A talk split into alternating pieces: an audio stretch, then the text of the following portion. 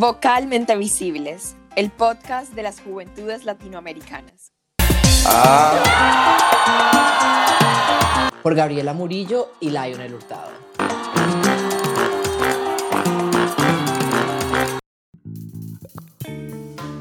¿Sabías que las mujeres son el 80% de los refugiados climáticos y las más perjudicadas por las temperaturas extremas y los desastres naturales?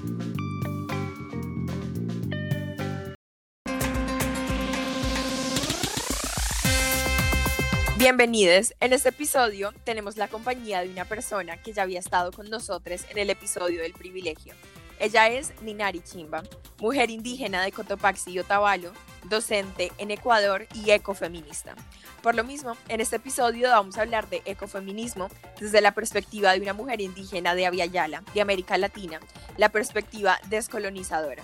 Hablamos del feminismo, de lo que es, de su relevancia en el día de hoy y de cómo él es clave en la liberación de nuestros pueblos indígenas, en la equidad de género y en la lucha contra la crisis climática.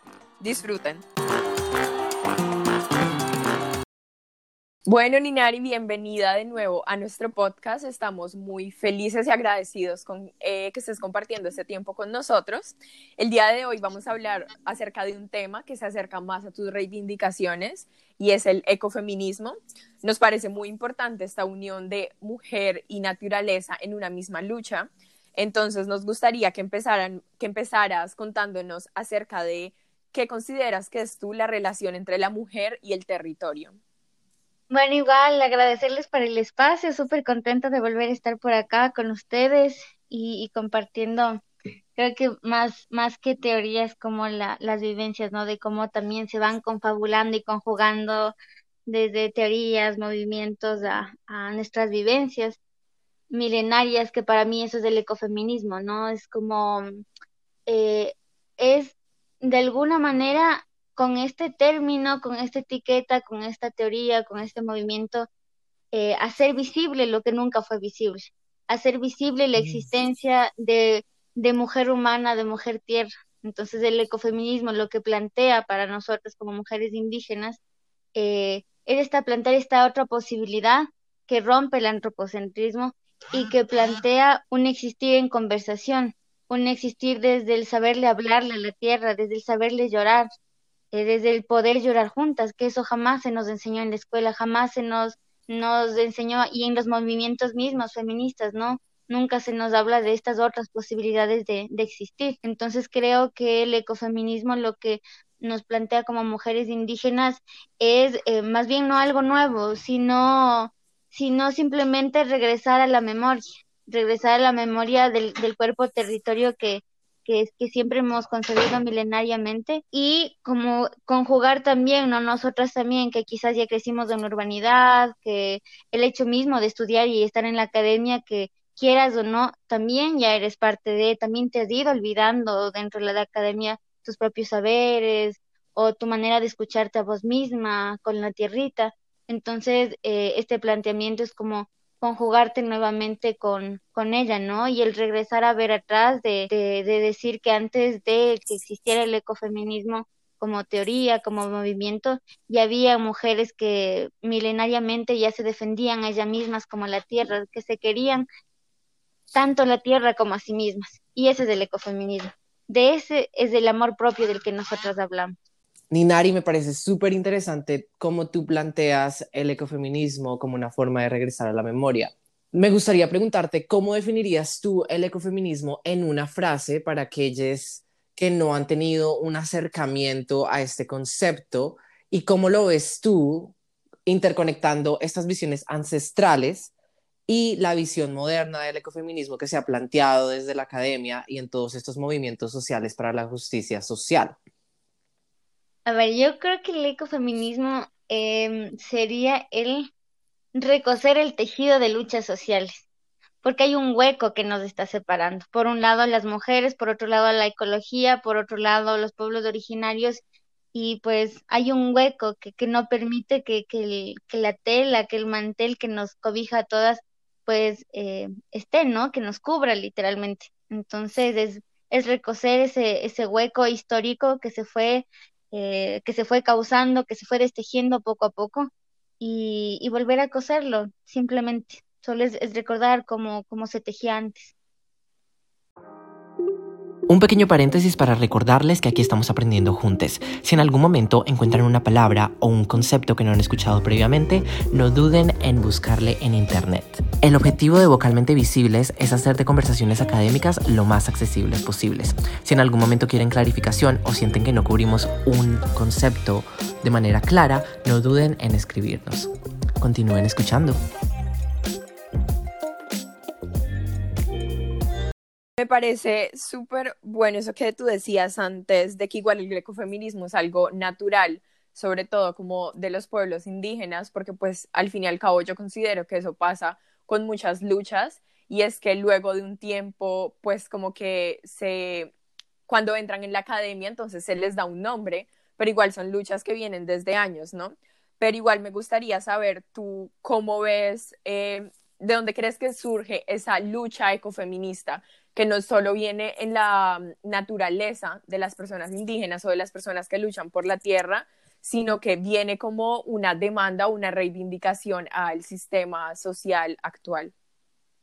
Yo, yo a lo que me que me apegué, por así decirlo, porque dentro de, lo eh, de los ecofeminismos igual son plurales, ¿no? Depende también geográficamente donde, donde te encuentres. El paisaje también permite crear tu manera de, existir en este mundo, de ver el mundo diferente. Entonces, eh, como uno mismo, pues surge en Europa y se va también desde ahí visibilizando, evidentemente va a ser distinto a como pueblos originarios o aquí quienes estamos en los Andes, de cómo vivimos o asumimos el ecofeminismo, ¿no? Entonces, como que es así, tenerlo claro, pero a lo que, eh, con el que quizás yo me apego bastante es el planteamiento de Shiva Bandana, porque ya también el pueblo originario hindú, donde el ecofeminismo plantea desde esta Em, desde esta búsqueda y esta urgencia de soberanía alimentaria. Entonces, lo que el ecofeminismo vendría a plantear también son propuestas, em, propuestas para reparar, por un lado, la crisis climática y para eh, contrarrestar, ¿no? Eh, yo creo que no solo es la soberanía alimentaria, sino la soberanía alimentaria, la seguridad alimentaria y la suficiencia alimentaria.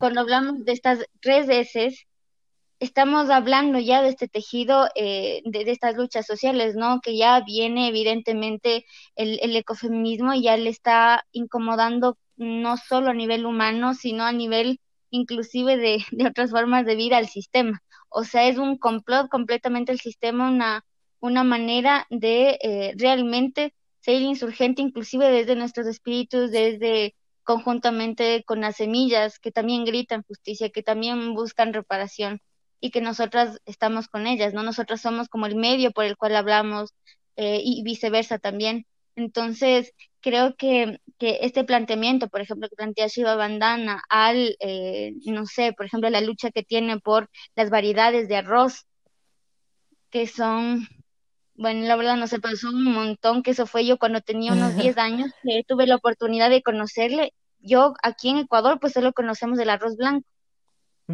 y el, reconocer que allá ella luchaba por más de 10 variedades de, de, de, arroz, que tenía un montón igual de, variedades de, de, algunas, algunos alimentos, y desde ahí se identificaba, ¿no? Eh, cómo eh, esta lucha que se presenta como soberanía alimentaria, las, las, problemáticas que están en la tierra, en el tema de semillas, en el tema de granos, de disputas por tierras, etcétera, es el reflejo a cómo también nos están violentando a nosotras, ¿no? A nosotras como cuerpo para nosotras, a nosotras como mujeres diversas, a nuestro color de piel inclusive, y que está súper relacionado a la tierra, o sea, nosotros quienes somos color de, piel, color tierra, es es súper súper eh, fácil reflejar mismo esta, esta relación ¿no? de, racismo por ser, por ser color tierra, en efecto. Si la tierra en sí ya, ya está viviendo violencia desde todos los sentidos,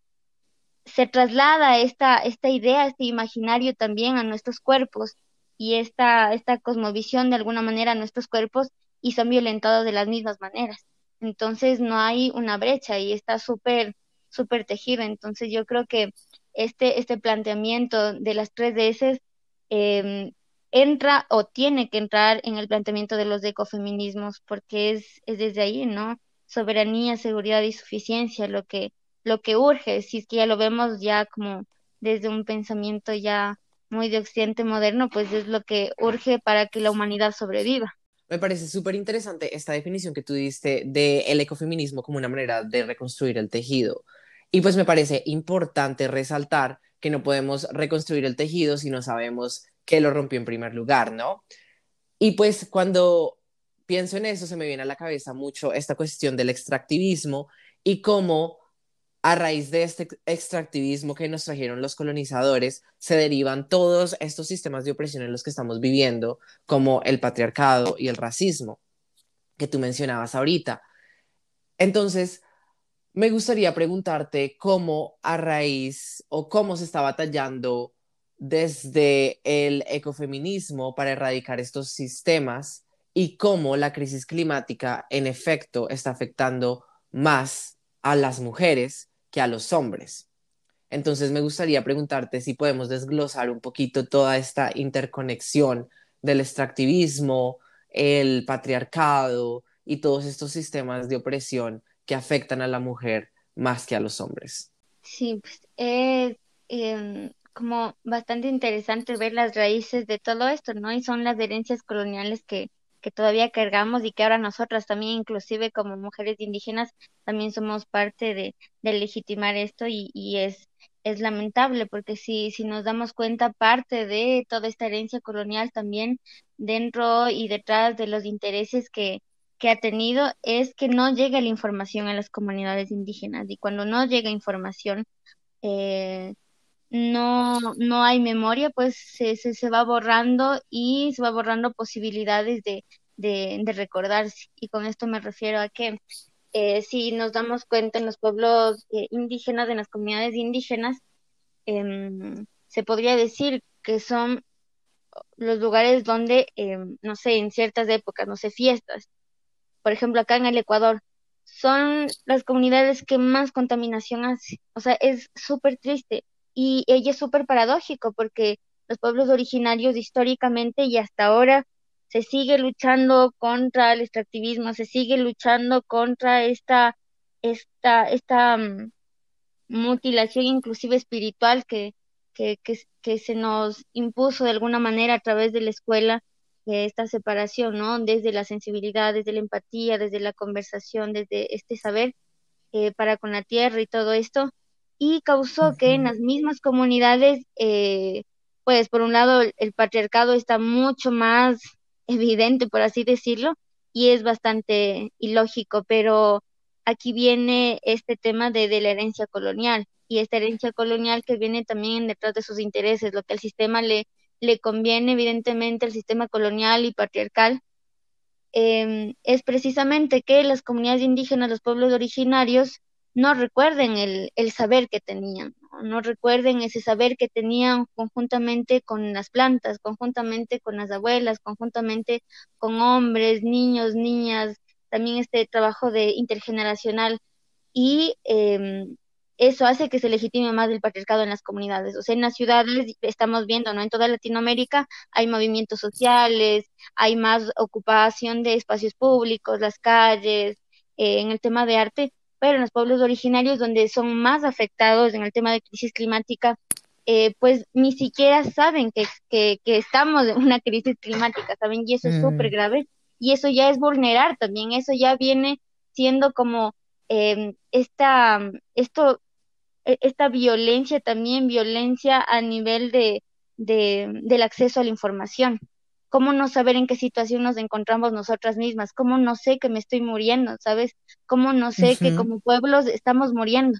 Y no sabemos. Pensamos que, que sí, pues e, existimos y eso es lo que también retóricamente nos vienen, diciendo, pero viendo en la realidad estamos viendo eh, quizás esto más grave, porque si los pueblos originarios desaparecen, su manera de ver el mundo, su manera de de, de, su cosmoexistencia, desde las abuelas y abuelos, del hecho mismo de que ya se están muriendo, se muere toda esta sabiduría, se muere una posibilidad, una puerta a alternativas para la regeneración del mundo, una regeneración también frente a la crisis climática, frente a la crisis civilizatoria.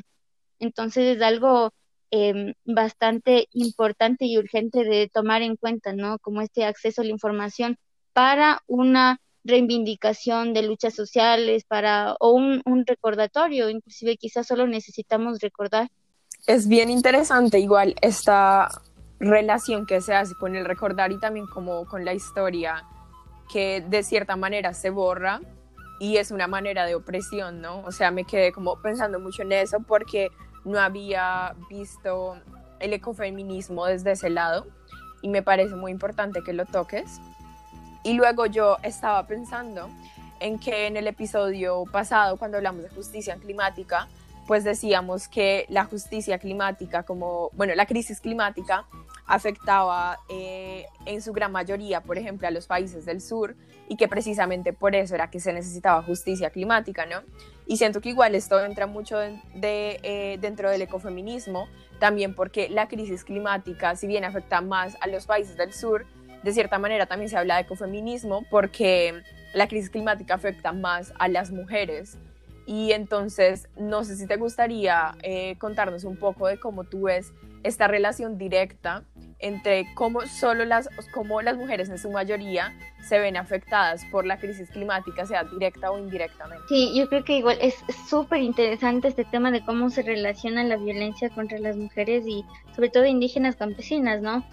Primero, por un lado, porque, porque esta misma, eh, la misma narrativa, la misma narrativa colonial que se fue también eh, impregnando hasta los huesos, lamentablemente en las comunidades ha, permitido que precisamente ya no, ya no se defiende, inclusive dentro de las propias familias, de comunidades, porque eh, de alguna manera quizás se, se tergiversó, se no entendió evidentemente, ¿no? Desde afuera, con otra cultura, una cultura fría, una cultura por el mismo paisaje, porque el, el, paisaje te permite otro tipo de crianzas, ¿no? Otro tipo de conversaciones Evidentemente cuando vienen acá pues no entienden absolutamente nada eh, y pues así continúan, no nos siguen entendiendo absolutamente nada. Eh, y desde esta ignorancia, desde esta ignorancia, esta falta de empatía en cuanto a reconocer eh, otras maneras de, de, ver, de pensar, de, de, sentir, de coexistir, de interpretar las cosas, es, viene este hecho de que a la madre tierra, por ser madre, pues madre, ¿no? La gestante, la, pues por eso la mujer es más débil. Y por eso la tierra, eh, de alguna manera también hay esta lógica de, de sí, explotable, violable, eh, maltratable, porque hay esta relación de lo femenino siempre como subordinado y subordinable. Por este mismo hecho de que es sí el tema de la menstruación, por ejemplo, claro, pobrecitas, eh, hay toda una interpretación completamente diferente que se da la vuelta y que eh, evidentemente convienen los intereses de, eh, mm, pues ahorita del sistema en general, ¿no? Como quitarnos también ese poder y quitarnos la fuerza de inclusive que era para nosotras, no era, o sea, de alguna manera es no revictimizar y era otra manera de ver inclusive nuestro sangrado, era inclusive ver, no sé, las la, la, la manera dinámica en cómo la naturaleza también se veía desde su ciclo vital nace, crece, muere en las plantas mismas, en los animales. Por ejemplo, aquí interesante también tocar cómo nosotros vemos el vegetarianismo o el tema del veganismo, o sea, porque son otras miradas. Eh, y esto hace que con estas narrativas de que la mujer débil, por el hecho de que pare, por el hecho de que cuidar a los hijos ya es sinónimo de debilidad, porque no, pues no es una mujer empoderada, ¿verdad? Ya es otra visión desde afuera, porque es una interpretación diferente a lo que para nosotros el tema de cuidado, de la minga, de la colectividad y del individuo también. Em, viene a esta relación y este imaginario de, eh, de un sujeto-objeto para explotar, para violar y para eh, no pensar como, como alguien pensante, alguien, alguien que siente. Y es esta misma relación con, con la tierra. O sea, se le quitó la voz, a la mujer se le quitó la voz, a la, a la tierra se le quitó esa capacidad también de, de poder eh, entenderle otros, otros lenguajes, desde las señas, eh, desde otras maneras, ¿no? De observar, por ejemplo. Y las a las mujeres también. Ya no se nos observen las comunidades indígenas, por ejemplo, eh, es, es muy difícil ver que inclusive ya se ha hecho parte cultural ya piensa la gente, imagínate, con el paso del tiempo ya se hizo como, esta es una tradición, esta es una es parte de nuestra cultura el que las mujeres estén acá por un lado y que por último ni siquiera les veamos o, o que no pueden estar con nosotras, cosa que no era así. Podemos preguntar a abuelitos y que ellos te dicen, no, eso no era así. Pero es esta como se va legitimando desde las narrativas, ¿no? Y nos heredan estas narrativas en las escuelas y nosotros continuamos con lo mismo y hace que ya cuando seamos adultas en el transcurso del tiempo ya no nos defendamos ni a nosotras mismas ni entre nosotras, peor aún, y ni, ni para la tierra, pues porque si ni a mí como mujer, como mi, mi, mi cuerpo y que han, han, han violado esta manera de, de verme con la tierra como mujer, pues es imposible que yo pueda defender, defenderme. Si no tengo voz, pues cómo, cómo hago también para, para, para hacer este, este grito en manada, ¿no? Imposible. Y eso creo que de alguna manera sí conviene, por eso no hay, llega información, por eso este empoderamiento también termina siendo clasista, termina siendo solo de ciudades, y porque si la mujer del campo, la mujer campesina, la mujer indígena, la mujer racializada coge fuerza, pues coge, coge fuerza todas las hembras, coge fuerza todo mm. el, el, mundo de matriz. Eh, ahorita que tú mencionas, pues todo esto de que en realidad se ha cortado, pues esta, esta línea de saberes o como esta, esta información para las personas que no tienen el privilegio andino que tú nos habías comentado en el episodio de privilegio. Eh, a mí me surge esta, esta pregunta en la cabeza como de cómo podemos volver a estas formas de ver el mundo cuando estamos tan desconectados de ellas, digamos, como una persona que creció en la ciudad, nació en la ciudad y no, nunca tuvo un acercamiento con este tipo de visiones, ¿cómo podemos incluir estas cosmovisiones en nuestra forma diaria como personas que no han estado como cercanas a estas? Entonces, desde nuestra cotidianidad en la ciudad, ¿cómo podemos facilitar em, que no solo nosotros y nosotras y nosotros, sino las personas en nuestro círculo comiencen a ver estas visiones como una manera de sostenibilidad, digamos, em, y como la manera apropiada de ver el mundo, no esta manera consumista, capitalista que nos han eh, implantado, ¿no? Aprovechar el tremendo privilegio que en Via Yala, que en Latinoamérica, que en los Andes tenemos, de que todavía existan pueblos indígenas, de que todavía existan gente en territorio y que nos demos el tiempo. O sea, si en realidad queremos eh, queremos que este eh, incomodar en todos los espacios, hacerle político, porque incomodamos si es que hablamos de ecofeminismo, incomodamos si es que no hablamos solo del empoderamiento de la mujer, sino también desde este vínculo también con la tierra, porque esto ya vincula inclusive a este precisamente las tres veces, ¿no? Que hablaba al tema de lo que consumimos, etcétera, etcétera.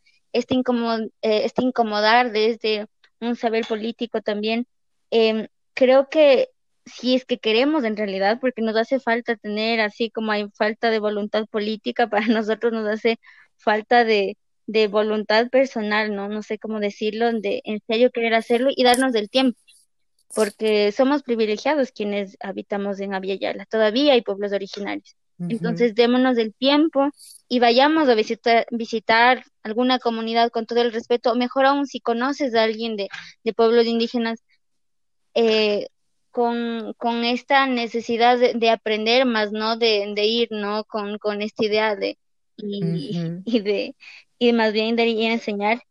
Eh, creo que es importante ver esto, o sea, que tenemos súper a la mano o a la mano y que es, hay migrantes indígenas en, en las ciudades.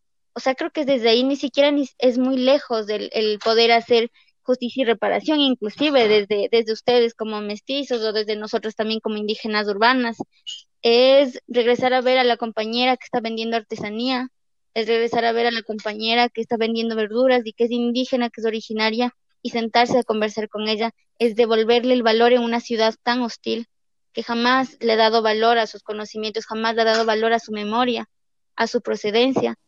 Y es desde ahí, poco a poquito, el, el cuando yo creo que ya nos vamos metiendo este camino, en realidad como buscar esta, esta raíz eh, de, de, de, querer ver el mundo distinto y vivir el mundo distinto, eh, los caminos se van dando y se van tejiendo con otras personas y, y, terminas llegando al lugar donde tienes que llegar para seguir aprendiendo, porque ya no eres solo vos, tu ánima también está dispuesto a querer aprender, tu espíritu también está dispuesto a, a querer conversar con otras ánimas, a querer también perdonarse, agradecerse con otras ánimas de otros pueblos.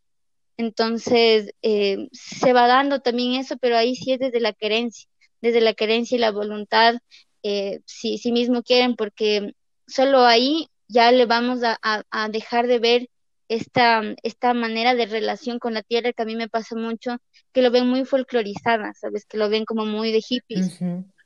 Entonces, que es también muy doloroso porque sí que se ha tergiversado mucho y que sí se, para nosotros eso es muy violento, porque nos da miedo. Yo cuando hablo de esto, en mi cabeza ya estoy pensando en cómo hago para explicarte que, que no me refiero a eso, que no lo estoy diciendo banalmente, que no lo estoy diciendo como, como algo de moda, ¿sabes?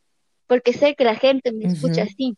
Y, y, la gente, inclusive hasta mi misma gente, lamentablemente, ya poquito a poquito, como, eh, como, como les dije, ¿no?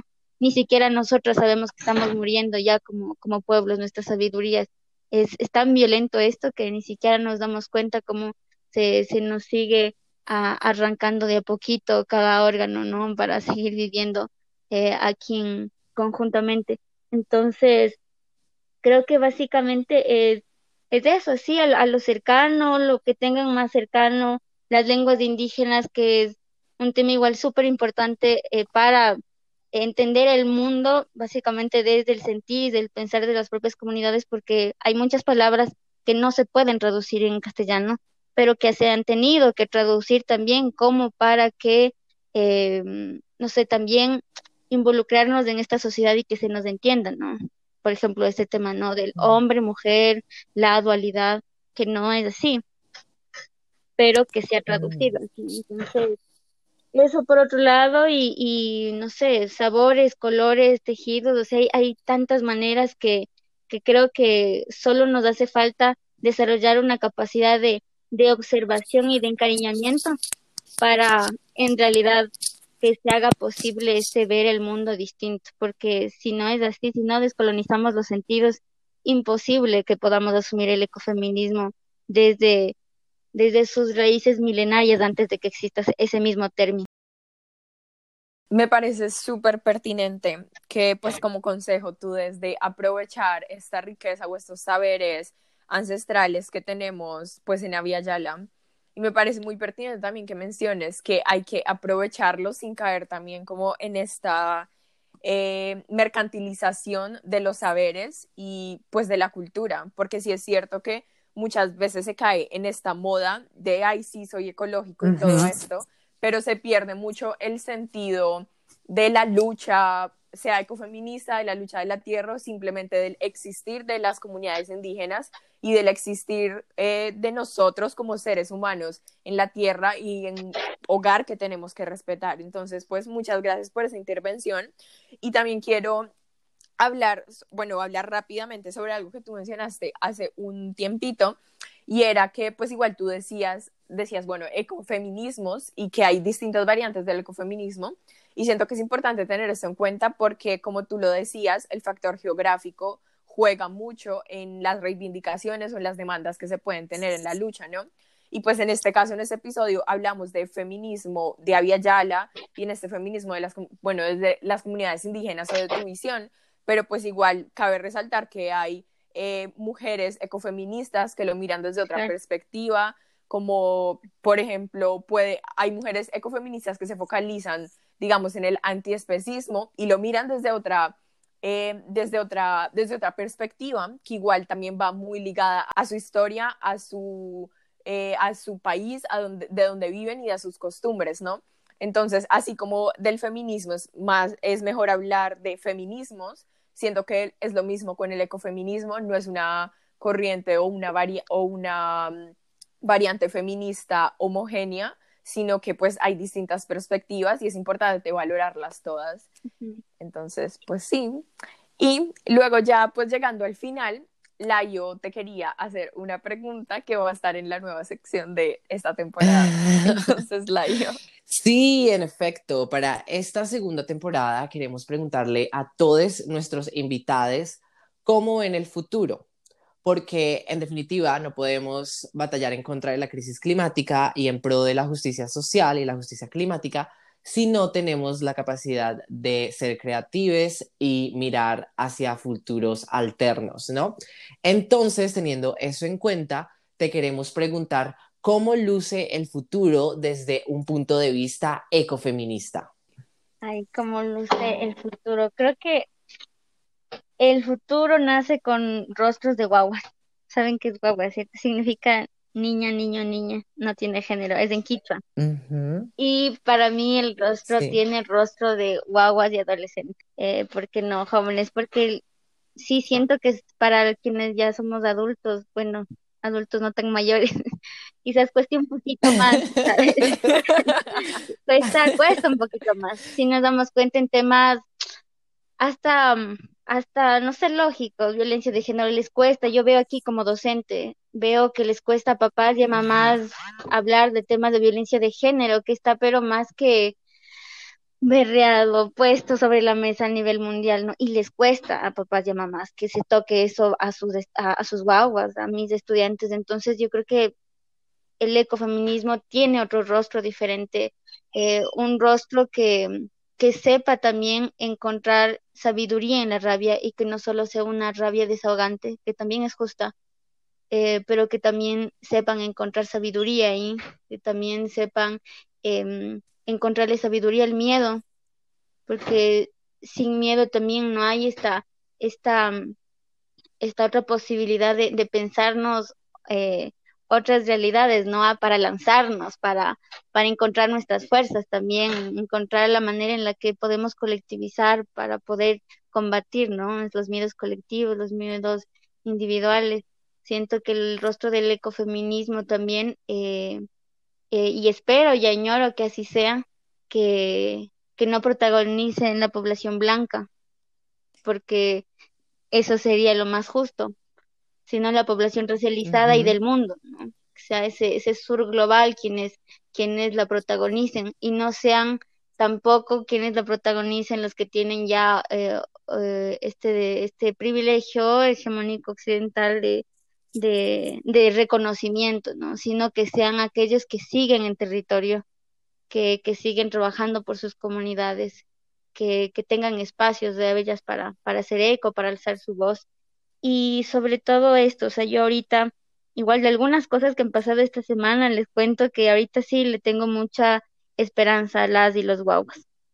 Muchísima, y espero que, que desde ahí eh, vengan ellos y puedan también eh, reparar o, continuar con el camino que, que nosotros y ustedes también ahorita estamos dejándoles, dejándoles puertas abiertas, dejándoles chaquiñancitos, caminitos así por, por las laderas y no por los caminos establecidos que, estoy segura que también ellos lo, lo, lo, van a, reconocer, lo van a agradecer también y van a saber ah, caminarlo. Y, y, para mí es eso, la verdad, no sé, creo que un pensamiento muy pesimista de, de no encontrar la esperanza en los adultos. pero, pero sí, yo creo que también le veo como, espero que en algún momento sea parte de la teoría ecofeminista, como a nivel ya general, que esté planteada como política pública dentro de las constituciones de todos los pueblos de la Via Yala y por qué no de todos los, de los pueblos del, del, mundo, ¿no? Que también resisten con la tierra, eh, porque eso es fundamental. Lamentablemente, solo cuando está en la Constitución, nosotros podemos agarrarnos de esa ley y poder exigir, ocupar espacios públicos, protestar, porque si no es así, no existe, lamentablemente. Aquí en Latinoamérica solo existen dos países que, que que han reconocido a la tierra como sujeto de derechos y es Bolivia y Ecuador, ningún otro país más. Y eso nos ha permitido a nosotras también, ¿no? El saber colectivizarnos para, ahorita estamos igual en un proyecto de ecologizar la, el, debate electoral, por ejemplo, de cómo buscar estas otras alternativas eh, y que espero que un día el ecofeminismo sea como planteamiento de, de una política pública, transversal a todas las políticas públicas, de educación, dentro de los ministerios de salud, dentro de, mm, bueno, de todos los ministerios que haya, tiene que estar como transversalmente el ecofeminismo también planteado. Y sí, pues creería que es, y corazonar, hay que corazonar el ecofeminismo completamente, porque si no, termina siendo igual de frío, igual de colonial y vamos a seguir legitimando esa esa frialdad que ha ido congelando pues nuestras maneras de soñar y de sabernos juntas. Sí. Sí, qué bien. Justo te iba a preguntar cómo tienes esperanza en el futuro, así que me alegra que hayas dicho al menos que tienes esperanza en las guaguas. Así que bueno, eh, esperemos que el futuro sea ecofeminista desde esta perspectiva. Y me gustó esa palabra que dijiste antes, corazonar el, el ecofeminismo, porque sí es cierto que cuando uno habla de cualquier lucha, eh, es como muy como muy fría, como decías tú, y cierto que, siento que sí es cierto que esto está muy relacionado con el colonialismo, o sea, como que no meterle el corazón a la cosa. Entonces, metámosle el corazón a todas las luchas que, pues, llevemos. Me pareció muy, muy lindo eso. gracias. gracias, Nina.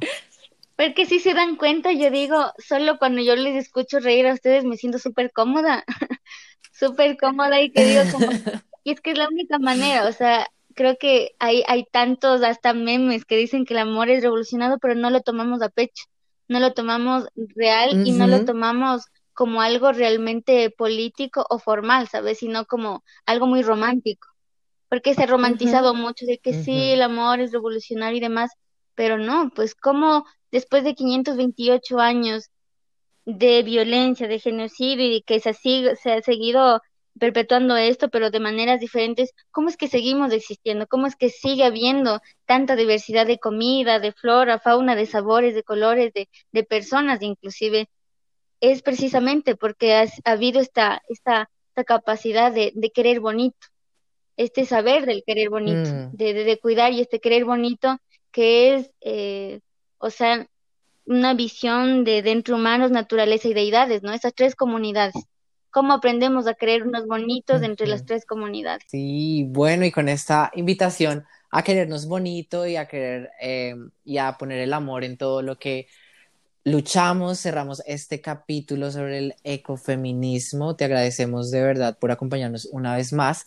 Cada vez que te escuchamos es como que hay cosas en el cerebro explotando a cada hora porque... Sí, se me abren ventanas en la cabeza. Se abren ventanas, puertas, mejor dicho, todo. y, y, de verdad te agradecemos mucho por compartirnos tanto y ayudarnos en este proceso de desaprender para aprender mejor y construir juntos y juntes, de verdad. Y no sé si quisieras decir algo para cerrar y, y, pues una invitación o algo para, para este episodio. Y compartir tus redes a donde te podamos apoyar. Sí, claro, a ver, primero las redes, pueden apoyar a la escuelita, que yo creo que hacemos un trabajo igual bastante, bastante bonito, importante y, y arduo, porque desde la educación también como que sí, hay que incomodar mucho, ¿no? Y cuesta, porque el Estado no te deja. Pero ahí, ahí vamos, nuestra escuelita está como Escuela Yacha Quito porque estamos en plena ciudad de Quito. En Facebook, estamos como una página igual, eh, página web, en Instagram. Y mi Instagram está como Ninari Chimba, que es mi nombre y apellido, igual en Facebook. Em, y quizás como para finalizar, quiero tomar la, lo, lo que dijiste al final, que creo que sí, sí es un tema que evadimos y ahorita no quiero evadir también ser parte de eso, que evadimos mucho el tema de apropiación cultural. Cuando hablamos de ecofeminismo, cuando hablamos de pueblos indígenas, del apego a la tierra y todo, que tenemos que saber identificar qué es apropiación cultural y apreciación cultural y desde ahí sí apegarnos a esto, el, el encariñarnos con el saber local de cada comunidad, con los pueblos originarios, con la gente, pero saber identificar que creo que es súper importante porque si no, estamos pisoteando una vez más hasta nosotras, siendo activistas, eh, a las mismas mujeres, ¿no? Que están luchando, pero no están siendo reconocidas, porque la apropiación cultural, el tema de tierra, de espiritualidad, está siendo demasiado doloroso y demasiado mercantil, que hasta a mí en mi Instagram, imagínense, me aparece como, eh, sigue un curso online de, no sé, de, de, de recogimiento hacia la tierra, encuentra tu matriz, no sé qué. Y eso es doloroso para nosotros. Eso es doloroso. O sea, a mí me duele mucho escuchar eso y que es es gente blanca y que entiendo que su propósito, su, propósito, eh, sí, como blanco mestiza también, ¿no? Es, es desde este reconocimiento que somos andinas, que nos atraviesa la andinidad, que nos atraviesa un montón también de, de raíces, em, pero es, o sea, de, los pasitos que estamos dando y que nos cuesta, porque hay que levantarse, tropezarse y seguir, o sea, es borrar todo ese arduo trabajo, borrar también los asesinatos a líderes sociales, es borrar todas las lágrimas que nos ha costado a nosotras también alzar la voz, el sabernos hermosas, el, el, el reconocernos con la tierra desde nuestro color o desde nuestro sentimiento y que aparezcan estas publicidades.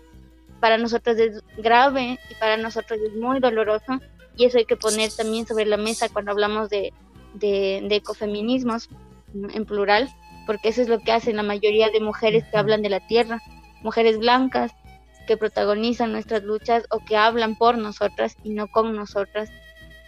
Entonces, es como último que sí siento que evadimos mucho, o sea, en todos los espacios nadie quiere hablar de la apropiación cultural, entonces, porque el trabajo de la interculturalidad eh, es más complejo de lo que parece. Y, y, en lo complejo es lo profundo y es lo bonito y es, es, es donde podemos encontrar en realidad este saber corazonar, la sabiduría de la unión de, de, logos con el corazón también, del espíritu y en general del cuerpo, la sexualidad, todo. Eh, y esto, ¿no? Verle, apostarle también a este estudio de ecofeminismos que transversalmente también esté vinculado al tejido de la interculturalidad, porque de eso se trata. Creo que también es uno de los objetivos de, deberían ser, debería ser uno de los objetivos de los ecofeminismos, este tejido intercultural consciente, crítico, respetuoso y, y de escucha, ¿no? Y de reconocimiento sobre todo. Este saber reconocer para no no pisotearnos, porque no nos serviría de nada reconocernos de ecofeministas, pues si, si seguimos pisotearnos a quien, a quien nos, nos da de comer, a quien afortunadamente aún le sigue conversando al pajarito, aún le sigue conversando a la semillita, y que es pues gracias a ello que, que todavía pues nosotros como indígenas también podemos seguir hablando, ¿no? Exacto, pues sí, y como recordaréis del episodio de privilegio, recuerden que una de las, de las formas de utilizar el privilegio es visibilizando las voces de las personas que viven eh, las luchas por sí mismas y no como opacando estas voces, entonces pues visibilicen las voces y sean vocalmente visibles. Muchas gracias. De nuevo. Buenas. Muchas gracias. Muchas, muchas gracias, Minari, por, eh, pues, por acompañarnos en este podcast y por tus intervenciones. Muchas gracias a todos los que nos escuchan. Recuerden que nos pueden contactar por el correo vocalmentevisibles.gmail.com y por nuestras redes sociales, vocalmente visibles en Instagram. Nuestras redes personales son gap.m.m y Lionel, L-A-I-Y-O-N-E-L-T-H. Y pues nada, muchas gracias. Nos pueden igual seguir eh, nuestro contenido que publicamos también en Instagram. A veces eh, estamos ahorita en esta segunda temporada publicando, seguimos con el glosario y también estamos publicando recomendaciones. Eh, recomendaciones, gracias. Recomendaciones acerca de los temas que hablemos en el podcast, así como que se pueden informar más de otras fuentes. Entonces, pues gracias. Hasta la próxima. Gracias por escuchar este episodio. No olvides suscribirte y pasar la voz. Las juventudes latinoamericanas somos vocalmente visibles.